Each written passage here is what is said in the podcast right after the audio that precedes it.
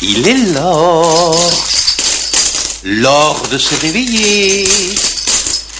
Monseigneur, il est 8 heures. Espace, espace, espace. Allez, debout maintenant.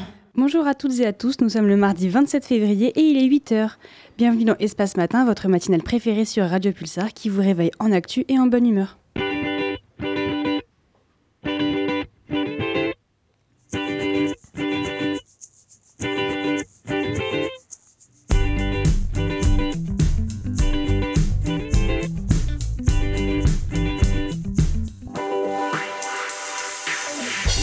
Au programme de cette émission de vacances, Flore évoquera le mouvement MeToo Garçon initié par Aurélien Wick. Amine fera un état des lieux du journalisme en France. Et sur un sujet bien plus léger, on va vous faire plusieurs recommandations pour égayer vos vacances. Et si vous aimez les mangas, Corentin va vous parler de Freerun. C'est sans oublier les musiques, l'agenda de Kylian, mais surtout le journal présenté par Colin. Si ce message n'est pas diffusé au dernier journal. Si ce message, si ce message n'est pas diffusé au dernier journal. Bonjour Julie, bonjour à toutes et à tous. Et au programme de ce journal, on prendra le pouls des primaires républicaines aux USA ainsi que des élections au Tuvalu avec Elena. Pour le retour en national, la Banque alimentaire fait face à un afflux et à un grandissement de ses bénéficiaires qui ne peuvent pas toujours se soigner correctement. Elle sonne la sonnette d'alarme et comme le nombre de bénéficiaires de la Banque alimentaire, la précarité hygiénique grandit de jour en jour. Julie vous en parlera. Nous aborderons également le projet de modification du statut de l'élu local et l'ouverture hier de la plateforme Mon Master. Mais avant tout cela, nous allons partir dans un premier temps à l'international grâce à Kylian. Deux ans après le début de la guerre en Ukraine, Emmanuel Macron a reçu hier une vingtaine de chefs d'État et de gouvernement européens à l'Elysée pour réaffirmer leur unité ainsi que leur détermination à faire échec à la guerre d'agression menée par la Russie en Ukraine. Et oui, effectivement, après un mot d'ouverture de Volodymyr Zelensky, les représentants de 27 États européens, pour la plupart, ont discuté afin de définir une stratégie pour empêcher la victoire de la Russie, qui, selon le chef de l'État, poursuit la guerre et a adopté une posture plus agressive contre l'Ukraine et nous tous en général. Dans sa vidéo, le président ukrainien a justement annoncé que la vidéo ou la défaite de son pays dépend de ses alliés. Au cours de ce sommet, cinq catégories d'actions se sont principalement dégagées un axe cyberdéfensif, une coproduction d'armement, de capacités militaires et de munitions en Ukraine, la défense des pays directement menacés par l'offensive russe en Ukraine, la défense de celle-ci sur ses frontières avec la Russie au travers de forces non militaires et enfin la conduite d'opérations de déminage. En conférence de presse, Emmanuel Macron rapporte qu'un cadre clair en trois points majeurs a par ailleurs été posé. La Russie ne peut ni ne doit gagner cette guerre, dont elle est l'unique agresseur et celle qui en a décidé le début et la conduite. Le deuxième point, la Russie, de fait, aujourd'hui menace notre sécurité collective par ses actions en Ukraine et ses attaques multiples hybrides à, notre égard. Et le troisième point, nous voulons maîtriser toute communication et évidemment éviter toute escalade, rappel étant fait que nous ne sommes pas en guerre avec le peuple russe. Au cours de cette conférence, le chancelier allemand Olaf Scholz a annoncé ne pas pouvoir répondre à la demande de l'Ukraine de lui livrer des missiles de longue portée, mettant en avant que l'Allemagne pourrait ainsi se retrouver d'une certaine manière impliquée dans la guerre.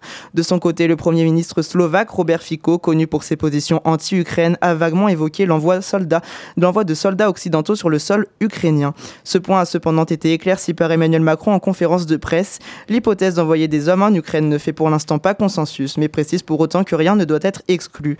Du côté financier, le chef de l'État rappelle que 30% des financements alloués à l'Ukraine proviennent de pays européens, mais appelle cependant à accroître ses aides et invite les pays alliés ne l'ayant pas encore fait à en mettre en place. Pour terminer, le président de la République annonce donc que la France s'engage à faire tout ce qui est nécessaire aussi longtemps que nécessaire. Et on retourne aux États-Unis maintenant où Donald Trump est en très bonne position pour les primaires républicaines. Et oui, aux États-Unis, Donald Trump ne fait plus aucun doute sur sa nomination lors de la primaire républicaine qui se déroule actuellement.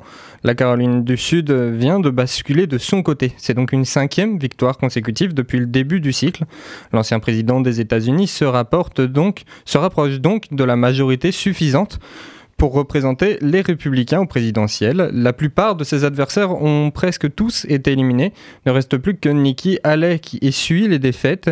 Elle dit que, elle, dit, je cite, être une femme de parole qui n'abandonnera pas le combat qui est le sien et qui représente la défiance d'une partie des Américains face à Donald Trump ou encore Joe Biden. Fin de citation. On reste dans une euh, dynamique électorale et on va au Tuvalu. Euh, Les élections de cet archipel ont mis à jour les inimitiés avec ses voisins et l'urgence climatique. On embarque pour le Pacifique, dans le micro-État polynésien, Tuvalu.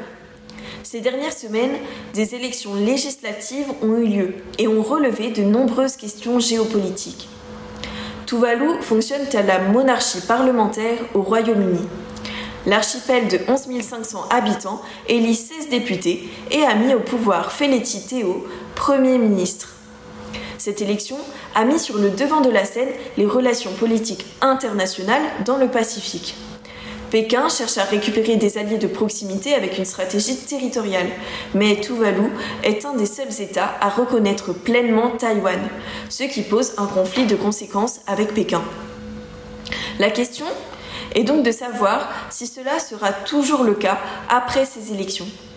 Ce nouveau gouvernement confirme alors ses dires l'ambassadeur taïwanais au Tuvalu a assuré que la relation entre Taïwan et Tuvalu est ferme, solide comme la pierre, durable et éternelle, selon une parole rapportée du Premier ministre. Autre priorité du nouveau gouvernement de Théo, les conséquences du changement climatique qui impactent directement l'archipel. En effet, le pays pourrait dans les prochaines années être le premier submergé par la montée des eaux. Affaire à suivre. Et on revient en national maintenant. Il est en effet l'heure de faire un choix pour quelques milliers d'étudiants français qui candidatent à un diplôme niveau Bac plus 5. L'année dernière, c'était près de 210 000 candidats qui avaient déposé un dossier sur la plateforme Mon Master, plateforme qui, contrairement à Parcoursup, ne possède pas un algorithme de, de présélection des dossiers. En 2023, 82% des candidats de licence générale ont reçu une proposition pour 57% des diplômés d'une licence professionnelle. Un total de 63% des candidats qui avaient finalement accepté une proposition. Cette plateforme est maintenant ouverte depuis hier pour tous les étudiants de France. Il est possible de déposer un dossier de candidature dans des masters. La plateforme nationale qui avait été lancée pour faire face à des difficultés de candidater vu que chaque université avait sa propre plateforme auparavant. Au vu du nombre d'étudiants présents en licence 3 cette année, il est attendu une augmentation du nombre des demandes par euh, place. L'année dernière, la moyenne était de 19 demandes pour une seule place. Certains masters pouvaient monter même jusqu'à une cinquantaine de demandes sur une seule place offerte. Ce facteur de déception et d'abandon d'études et ce problème a été soulevé par les représentants syndicaux étudiants, mais aucune solution n'a été trouvée à ce jour, si ce n'est l'augmentation du nombre de places dans certains masters. Cette année, par exemple, le master MEF second degré au niveau national est à 1800 euh, pardon, 18 286 places euh, disponibles et 13 255 pour le premier degré. Mais avant tout, le gouvernement veut faciliter l'accès aux études Bac plus 5. Et donc cette année, trois nouveautés ont été apportées au site, notamment une ergonomie optimisée avec une interface plus claire, plus facile à utiliser et un tableau de bord qui représente un meilleur suivi des statuts et des candidatures afin de permettre de voir les propositions reçues en un seul coup d'œil. Aussi, une phase complémentaire, comme une deuxième chance, sera mise en place à l'issue de la phase principale. Elle sera ouverte pour tous euh, ceux qui n'ont pas accepté définitivement une, proposition pendant la phase principale. Un total de 10 vœux sera possible pendant celle-ci, euh, en formation classique aussi bien, ou alors même en formation en alternance. Et d'ailleurs, c'est le troisième point qui concerne les formations en alternance cette année, euh, qui pourront être acceptées. Pardon, les candidats pourront être acceptés seulement après avoir déposé un contrat ou une promesse de contrat sur la plateforme. Ceci dans le but d'éviter la situation de l'année dernière où des candidats sans alternance étaient acceptés et d'autres étaient en liste d'attente mais avaient un contrat. Il ne sera donc plus possible cette année d'avoir un contrat sans études ou inversement. La banque alimentaire sonne l'alarme alors que les banques alimentaires ont vu leur nombre de bénéficiaires augmenter de 30% en 3 ans, dont seulement 8 à 9% pour l'année 2023, pour atteindre un total de 2,6 millions de personnes. Le profil de leur public et des bénéficiaires évolue et les personnes seules constituent maintenant la majorité, suivies par les familles. Euh, la multiplication des contrats ou euh, des, la multiplication des contrats courts ou des contrats à durée déterminée et des personnes qui gagnent moins que le SMIC augmente avec une part non négligeable des bénéficiaires, mais le réseau des banques alimentaires sonne l'alarme car les difficultés financières des bénéficiaires amènent une autre difficulté, celle d'effectuer des soins pour des maux et maladies plus ou moins graves qui se développent de plus en plus parmi les inscrits. La précarité hygiénique est elle aussi en hausse en France selon le quatrième baromètre hygiène et précarité réalisé par l'IFOP. Il a été commandé par l'association Dons Solidaires qui distribue des produits non alimentaires aux plus précaires et publié le 26 février dernier. En plus des conséquences sur l'hygiène et la santé, s'ajoute une sensation de malaise et une dégradation de l'estime de soi qui mène à l'isolement. La précarité hygiénique, c'est le fait de devoir réduire la consommation de produits d'hygiène par manque de moyens. Elle inclut donc savon, lessive, dentifrice, etc., mais aussi les protections menstruelles ou le maquillage. Ça touche la moitié de la population française contre 34% en 2023, en raison de l'inflation importante qui concerne aussi les produits d'hygiène en plus de l'alimentation ou de l'énergie. Les cosmétiques sont les premiers produits auxquels les personnes renoncent, mais les produits les plus nécessaires ne sont pas en reste. On marque un taux de renoncement de 2 à 4 points supplémentaires sur tous les produits. Une personne sur cinq doit choisir entre acheter un produit d'hygiène ou de la nourriture. Ce phénomène touche particulièrement les catégories les plus précaires à hauteur de 45%, mais aussi les plus jeunes. 41% des 18-24 ans doivent arbitrer entre hygiène et alimentation. Ces préoccupations rejoignent également la précarité menstruelle car 16% des femmes déclarent ne pas pouvoir acheter des protections et 11% doivent utiliser des moyens de substitution inadaptés. Ce pourcentage augmente jusqu'à 28% pour les femmes de 18 à 24 ans. La précarité hygiénique s'accompagne d'un isolement grandissant lié à la dégradation de l'estime personnelle et à un certain malaise. Jusqu'à 17% des sondés ont affirmé ne pas s'être rendus à un rendez-vous professionnel pour éviter une mauvaise présentation d'eux-mêmes. Là aussi, cet isolement touche davantage les jeunes personnes. Dominique Besançon, la déléguée générale de Dons Solidaires, reconnaît des avancées, mais estime, je cite, que la précarité hygiénique s'est enracinée, il faut l'adresser de façon systémique. La mobilisation publique comme privée est indispensable. Fin de citation. Une précarité hygiénique qui ne risque pas de diminuer pour le moment car à partir du 1er mars, les promotions de plus de 34% seront interdites sur les produits d'hygiène et d'entretien. Et enfin, cela nous amène de l'actu national à l'actu local. Le statut de l'élu local doit être changé selon la maire de Poitiers qui se retrouve pénalisée par son futur départ en congé maternité. C'est un bras de fer qui a été lancé par notre maire de Poitiers, Madame Léonore Monconduit, lors de son annonce le 12 février dernier euh, concernant son intention de prendre un congé maternité de deux mois, du 15 mars au 15 mai. Cette dernière déplore la perte de revenus. Il y a cette absence car cette indemnité qui est versée sera son indemnité qui lui est versée sera suspendue le temps de ses congés. Cette annonce et cet appel ont fait du bruit. L'association des maires de France, présidée par David Linard, avait dénoncé une situation scandaleuse. L'information est remontée jusqu'à la capitale où les élus tels que Dominique Faure demandent une évolution législative et que cette question soit intégrée à une proposition de loi relative au statut de l'élu soumise prochainement au Parlement. Et en fait, il est question de rendre le statut des élus locaux plus attractif. Une proposition de loi dans ce sens a également été déposée à l'Assemblée nationale par la députée Renaissance Violette Spilbou et le député euh, communiste Sébastien Jumel. La députée, le député de la Vienne, Sacha Houlier, président de la commission des lois à l'Assemblée, euh, s'est engagé pour corriger l'inégalité mise à ce jour par la maire de Poitiers. Il ne me reste plus qu'à vous remercier de votre attention. Pulsar. Après ce journal, un peu de musique peut-être. Zedjun Pavarotti a beaucoup de casquettes. Il est auteur, compositeur, interprète, chanteur et rappeur, et aussi varié que son genre musical entre pop, rock, rap et trap. Vous allez pouvoir le découvrir avec son titre The Mouse Song, extrait de l'album du même nom.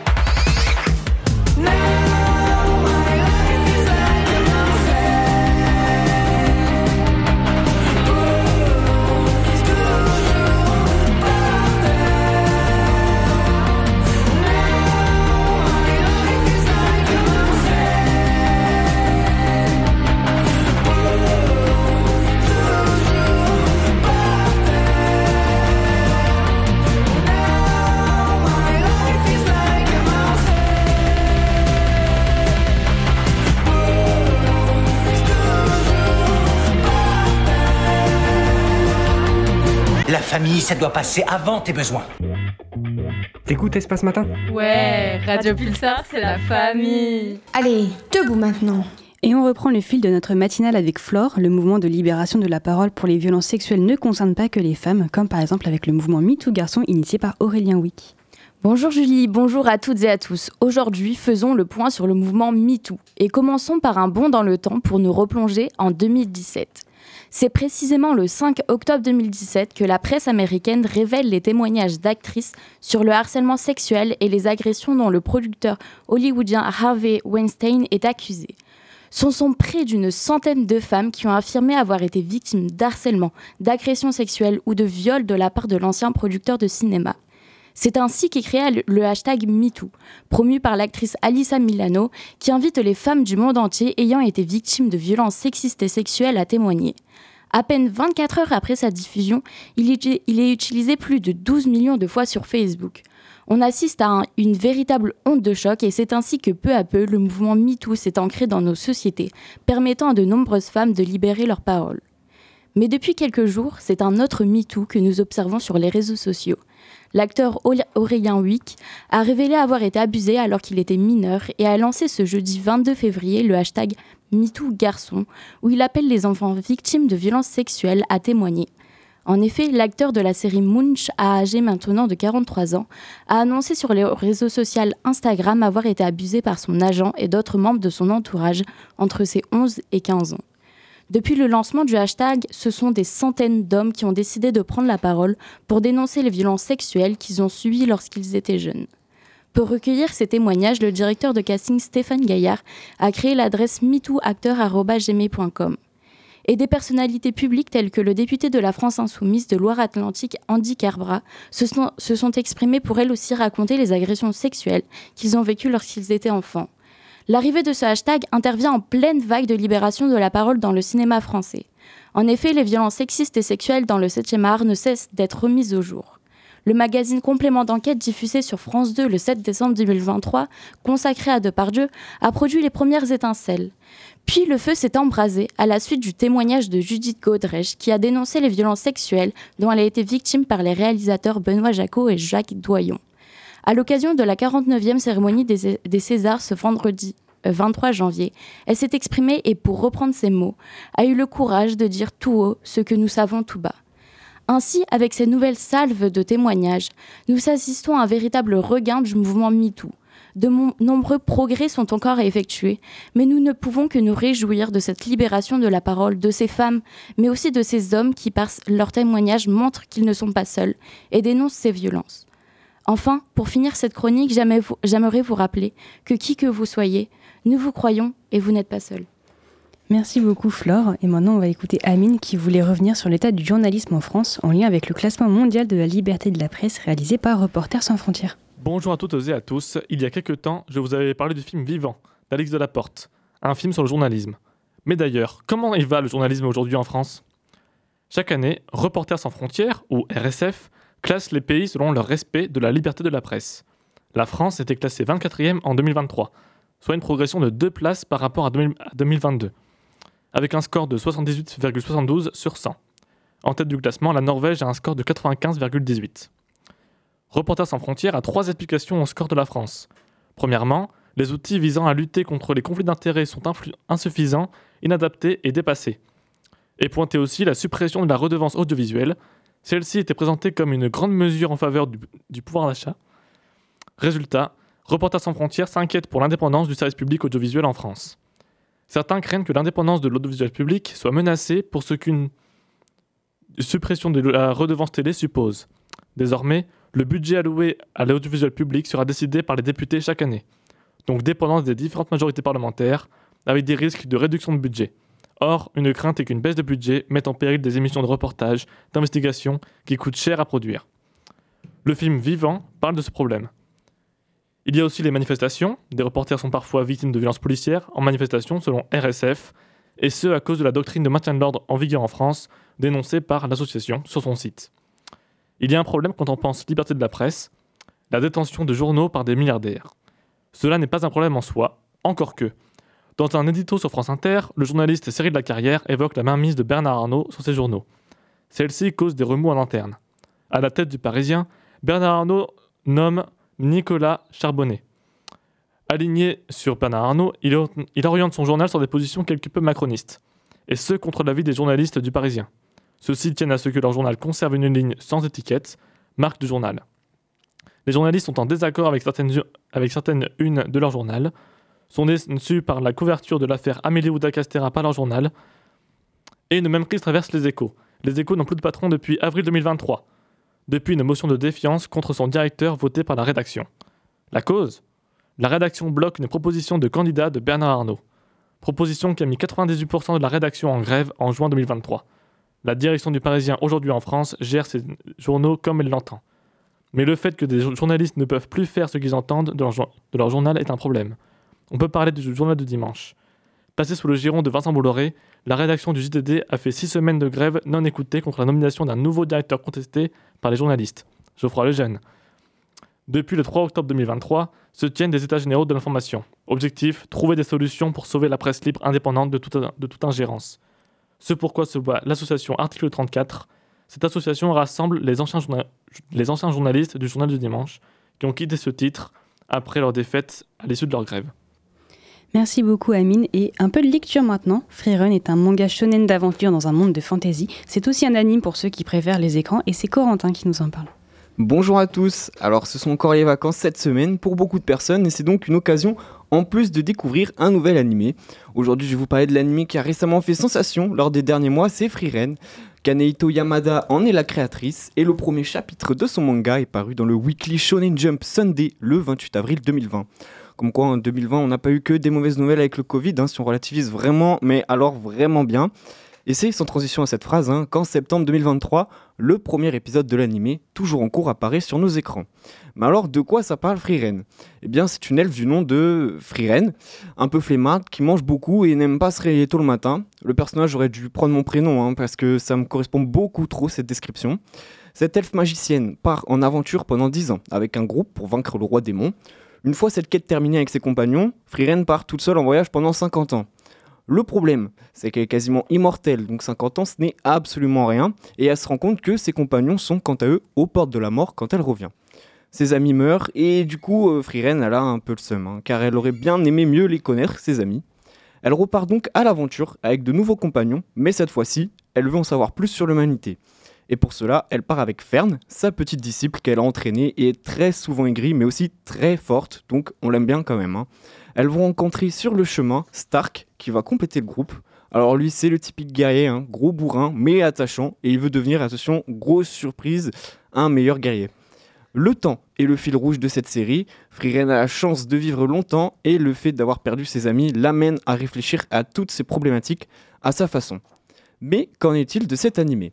Déjà, c'est produit par Madhouse. Pour les fans d'animé, ce sont ceux qui ont fait apparaître sur nos écrans Death Note, One Punch Man ou encore le remake d'Hunter x Hunter. On part sur de très très bonnes bases hein, quand même. Le gros point fort de l'animé est pour moi ses OST. En gros, les musiques d'ambiance qui font tout le charme de cette œuvre. Placées à des moments clés, remplis de différentes émotions, les réalisateurs réussissent à nous faire plonger directement dans l'aventure. L'animation est aussi sensationnelle, les scènes de combat sont réussies. Et bien sûr, comment ne pas parler des deux openings qui sont des énormes bangers. L'un des rares points faibles, selon moi aussi, c'est que l'on n'a pas vraiment le temps de s'attacher à certains personnages qui sont parfois importants, mais en y repensant, sans doute voulu par l'autrice, car son personnage principal, on le rappelle, a du mal à créer des liens avec les humains. Pour finir, depuis août 2023, le manga a pu passer la barre des 10 millions d'exemplaires en circulation à travers le monde. Grâce à l'animé, on attend une très grande hausse des ventes entre la période septembre 2023 et janvier 2024. Et je vais donc terminer cette chronique par un conseil. Foncez voir Freeren, je suis sûr que personne ne sera déçu. Merci beaucoup Corentin et on continue dans les recommandations mais cette fois-ci pour sortir aujourd'hui avec l'agenda présenté par Kylian. Et oui, aujourd'hui à 10h, le musée Sainte-Croix propose aux jeunes une nouvelle édition de Croque Musée. Au programme, une découverte de la technique du vitrail. Toujours sur le thème du vitrail, le musée du vitrail de Curzé-sur-Vaune vous propose de réaliser une création en verre collé. À 11h, l'espace Mendes France organise une animation autour des bulles de savon. Les enfants pourront y découvrir les principes physiques les entourant et ainsi mettre au point leur propre liquide à bulles. Le musée Sainte-Croix vous invite à une nouvelle visite flash en collaboration avec le Louvre-Lens en vous proposant de vous intéresser à un animal légendaire pictavien, la grand-goule. C'est à retrouver à 12h30. Le Palais des Ducs invite les plus jeunes à découvrir la vie d'un château au Moyen Âge dans le décor de l'église Notre-Dame-la-Grande. Ils pourront y créer leurs propres pigments de couleur et exercer leur art pictural à la manière de l'époque. Et enfin, pour terminer la journée, l'espace Mendes France vous propose à 14h30 de partir à la rencontre des insectes et de leur monde au travers d'une observation et d'une initiation à l'élevage des insectes pour mieux les comprendre. Merci beaucoup Kylian pour toutes ces idées. Pardon, moi aussi je bégaye finalement. Avant d'enchaîner, on vous propose d'écouter une autre musique. Isée, c'est un projet musical plutôt pop-rock réalisé par l'artiste Isée Sauvage et on vous invite à la découvrir avec le titre Quand je regarde. Quand je regarde les gens blessés par le temps qui passe, je n'ai plus envie d'attendre. Je veux partir en cavale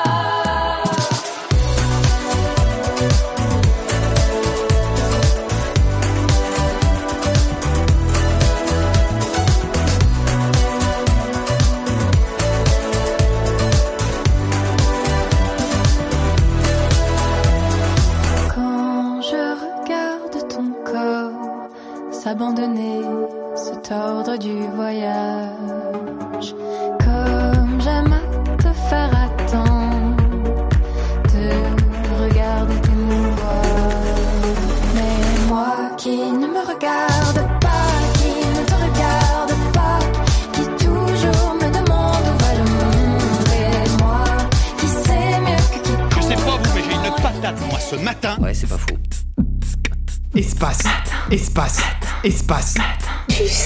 Allez, debout maintenant. Il est 8h30, vous êtes de retour dans Espace Matin et on retrouve cette fois-ci un format plus habituel, le Flash Info présenté par Colin. Si ce message n'est pas diffusé au dernier journal. Si ce message, si ce message n'est pas diffusé au dernier journal. Et on commence en Europe. Une conférence de soutien à l'Ukraine avec des représentants des États alliés a eu lieu hier soir. Le président de la République annonce que la France s'engage à faire tout ce qui est nécessaire aussi longtemps que nécessaire. Les représentants des 27 États européens, pour la plupart, ont discuté afin de définir la stratégie pour empêcher la victoire de la Russie qui, selon le chef de l'État, poursuit la guerre et a adopté une posture plus agressive contre l'Ukraine et nous tous en général. Au cours de ce sommet, cinq catégories d'actions se sont principalement dégagées. Un axe cyberdéfensif, une coproduction d'armement, des capacités militaires et de munitions en Ukraine, la défense des pays directement menacés par l'offensive russe en Ukraine, la défense de celle-ci sur ses frontières avec la Russie au travers des forces non militaires et enfin la conduite d'opérations de déminage. En conférence de presse, Emmanuel Macron rapporte qu'un cadre clair doit être posé dont l'ouverture à l'envoi de troupes sur le territoire ukrainien et la mutualisation des efforts et des aides envoyées. Aux États-Unis, maintenant, Donald Trump est en très bonne position pour les primaires républicaines. Aux États-Unis, Donald Trump ne fait plus aucun doute sur sa nomination lors de la primaire républicaine qui se déroule actuellement. La Caroline du Sud vient tout juste de basculer de son côté. C'est une cinquième victoire consécutive depuis le début du cycle. L'ancien président des États-Unis se rapproche donc de la majorité suffisante pour présenter euh, les républicains au présidentiel. La plupart de ses adversaires sont presque tous éliminés. Il ne reste plus que Nikki Haley qui essuie les défaites. Elle dit être une femme de parole qui n'abandonnera pas le combat qui est le sien et qui représente la défiance d'une partie des Américains face à Donald Trump ou encore Joe Biden. On revient en national. La plateforme Mon Master a ouvert hier et il est temps, il est temps de faire ses vœux. La plateforme Mon Master est maintenant ouverte depuis hier pour tous les étudiants de France. Il est possible de déposer un dossier de candidature dans les masters jusqu'au 24 mars. Cette année, trois nouveautés ont été apportées au site. Une ergonomie optimisée avec une interface plus claire et plus facile à utiliser afin de permettre de voir les propositions reçues en un seul coup d'œil. Une phase complémentaire comme une deuxième chance sera mise en place à l'issue de la phase principale et elle sera ouverte pour tous ceux qui n'auront pas accepté définitivement une proposition pendant la phase principale. Un total de 10 vœux sera possible pendant celle-ci, aussi bien en formation classique qu'en formation en alternance. Et d'ailleurs, le troisième point concerne également les alternances, car cette année, pour être acceptés, les candidats doivent déposer un contrat ou une promesse de contrat sur la plateforme, ceci dans le but d'éviter la situation de l'année dernière où des candidats sans alternance étaient acceptés et d'autres étaient en liste d'attente mais avaient bien un contrat. Il ne sera plus possible cette année d'avoir un contrat sans études ou inversement. La banque alimentaire sonne l'alarme alors que les banques alimentaires ont vu leur nombre de bénéficiaires augmenter de 30% en 3 ans, dont seulement 8 à 9% pour l'année 2023, pour atteindre un total de 2,6 millions de bénéficiaires. Le profil de leur public et des bénéficiaires évolue et les personnes seules constituent maintenant la majorité, suivies de près par les familles. La multiplication des contrats courts ou des contrats à durée déterminée et des personnes qui gagnent moins que le SMIC augmente, avec une part non négligeable des bénéficiaires dans ce cas-là. Mais le réseau des banques alimentaires sonne l'alarme car les difficultés financières des bénéficiaires amènent une autre difficulté, celle d'effectuer des soins pour des maux et maladies plus ou moins graves qui se développent de plus en plus parmi les inscrits. La précarité hygiénique également est en hausse selon le baromètre hygiène et précarité réalisé par l'IFOP pour l'association Don Solidaire. Un Français sur deux renonce aux produits d'hygiène allant du maquillage au dentifrice et 25% des personnes doivent choisir entre l'hygiène ou l'alimentation. En cause, l'inflation toujours très importante. 41% des 18-24 ans doivent arbitrer entre produits hygiéniques et alimentaires. La précarité menstruelle est également incluse, surtout pour les femmes de 18 à 24 ans. Cette précarité hygiénique s'accompagne d'un isolement social grandissant et d'une dégradation de l'estime de soi. Elle ne risque pourtant pas de diminuer avec l'interdiction début mars des promotions de plus de 34% sur les produits d'hygiène et d'entretien.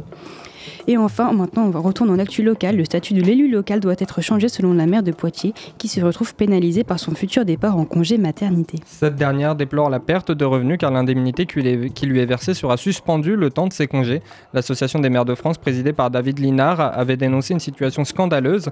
L'information est remontée jusqu'à la capitale où les élus tels que Dominique Faure demandent une évolution législative et que cette question soit intégrée à une proposition de loi relative au statut de l'élu soumise prochainement au Parlement. Dans l'intention de rendre le statut des élus locaux plus attractif, une proposition de loi a également été déposée à l'Assemblée par la députée Renaissance Violette Spilbou et le député communiste Sébastien Jumel. Le député de la Vienne, Sacha Houlier, président de la commission de loi à l'Assemblée, a dit être engagé pour corriger l'inégalité mise à jour par la maire de Poitiers. Il ne me reste plus qu'à vous remercier de votre attention. Pulsar. Pulsar. Comme c'est les vacances, vous avez pu entendre hier que la matinale est un peu différente. Et pour cette deuxième partie, on vous propose d'écouter la playlist d'Espace Matin et on se retrouve à 9h. Espace, espace, espace. Allez, debout maintenant. Il est 9h et après ce long moment musical, on conclut cette émission par un dernier point sur l'actualité grâce à Colin. Si ce message n'est pas diffusé au dernier journal. Si ce message, si ce message n'est pas diffusé au dernier journal. Une conférence de soutien à l'Ukraine avec des représentants des États alliés a eu lieu hier soir. Le président de la République annonce que la France s'engage à faire tout ce qui est nécessaire aussi longtemps que nécessaire. Les représentants des 27 États européens, pour la plupart, ont discuté afin de définir une stratégie pour empêcher la victoire de la Russie, qui, selon le chef de l'État, poursuit la guerre et a adopté une posture agressive contre l'Ukraine, et nous tous en général.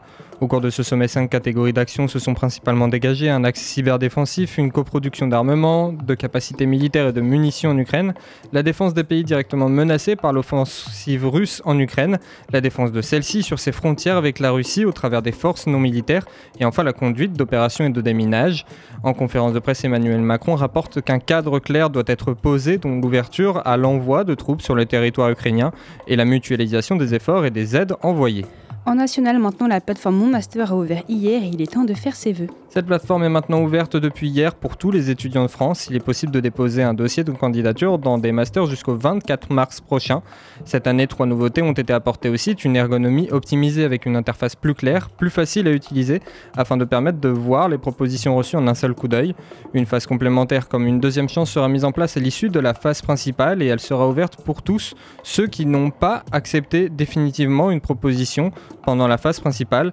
Un total de 10 vœux sera possible pendant celle-ci, aussi bien en formation classique qu'en formation en alternance. Et d'ailleurs, le troisième point concerne également les alternances, car cette année, pour être accepté, les candidats doivent absolument déposer un contrat ou une promesse de contrat sur la plateforme, ceci dans le but d'éviter la situation de l'année passée, où des candidats sans alternance étaient acceptés et d'autres étaient en liste d'attente mais avaient bien un contrat. Il ne sera plus possible cette année d'avoir un contrat sans études ou inversement. La banque alimentaire sonne l'alarme. Alors que les banques alimentaires ont vu leur nombre de bénéficiaires augmenter de 30% en 3 ans, dont seulement 8 à 9% pour l'année 2023, pour atteindre un total de 2,6 millions de personnes. Le profil de leur public et des bénéficiaires évolue et les personnes seules constituent la majorité maintenant, euh, suivie de près par les familles. La multiplication des contrats courts ou des contrats à durée déterminée et des personnes qui gagnent moins que le SMIC augmente également avec une part non négligeable des bénéficiaires dans cette situation mais le réseau des banques alimentaires sonne l'alarme car les difficultés financières des bénéficiaires amènent à une autre difficulté, celle d'effectuer des soins pour des maux et des maladies plus ou moins graves qui se développent de plus en plus parmi les inscrits. La précarité hygiénique également est en hausse selon le baromètre Hygiène et précarité réalisé par l'IFOP pour l'association Don Solidaire. Un Français sur deux renonce aux produits d'hygiène allant du maquillage au dentifrice et 25% des personnes doivent choisir entre l'hygiène et l'alimentation. En cause, l'inflation toujours très importante aussi sur l'alimentation et l'énergie. 41% des 18-24 ans doivent arbitrer entre produits hygiéniques et alimentaires. La précarité menstruelle est également incluse surtout pour les femmes de 18 à 24 ans. Cette précarité hygiénique s'accompagne d'un isolement social grandissant et d'une dégradation de l'estime de soi. Elle ne risque pourtant pas de diminuer avec l'interdiction début mars des promotions de plus de 34% sur les produits d'hygiène et d'entretien et en local pour terminer où le statut de l'élu doit être changé selon la maire de Poitiers qui se retrouve pénalisée par son futur départ en congé maternité. Cette dernière déplore la perte de revenus car l'indemnité qui lui est versée sera suspendue le temps de ses congés. L'association des maires de France, présidée par David Linard, avait dénoncé une situation scandaleuse. L'information est remontée jusqu'à la capitale où les élus tels que Dominique Faure demandent une évolution législative et que cette question soit intégrée à une proposition de loi relative au statut de l'élu soumise prochainement au Parlement dans l'intention de rendre euh, le statut des élus locaux plus attractif. Une proposition de loi a également été déposée à l'Assemblée par la députée Renaissance Violette Spilbou et le député communiste Sébastien Jumel. Le député de la Vienne, Sacha Ollier, président de la commission de loi, a lui affirmé euh, lutter pour corriger cette, égalité, cette inégalité mise à jour par la maire de Poitiers. Il ne me reste plus qu'à vous remercier de votre attention. Pulsar. Pulsar. Merci à tous et à tous d'avoir suivi cette matinale. Je remercie aussi tous nos chroniqueurs et chroniqueuses, Colin, Flore, Amine, Corentin, Elena et Kylian qui étaient aussi à la technique et c'était Julie à l'animation. Ce midi, vous pouvez retrouver l'émission Déo et Débat et nous, on vous dit à demain. Bisous. Bisous.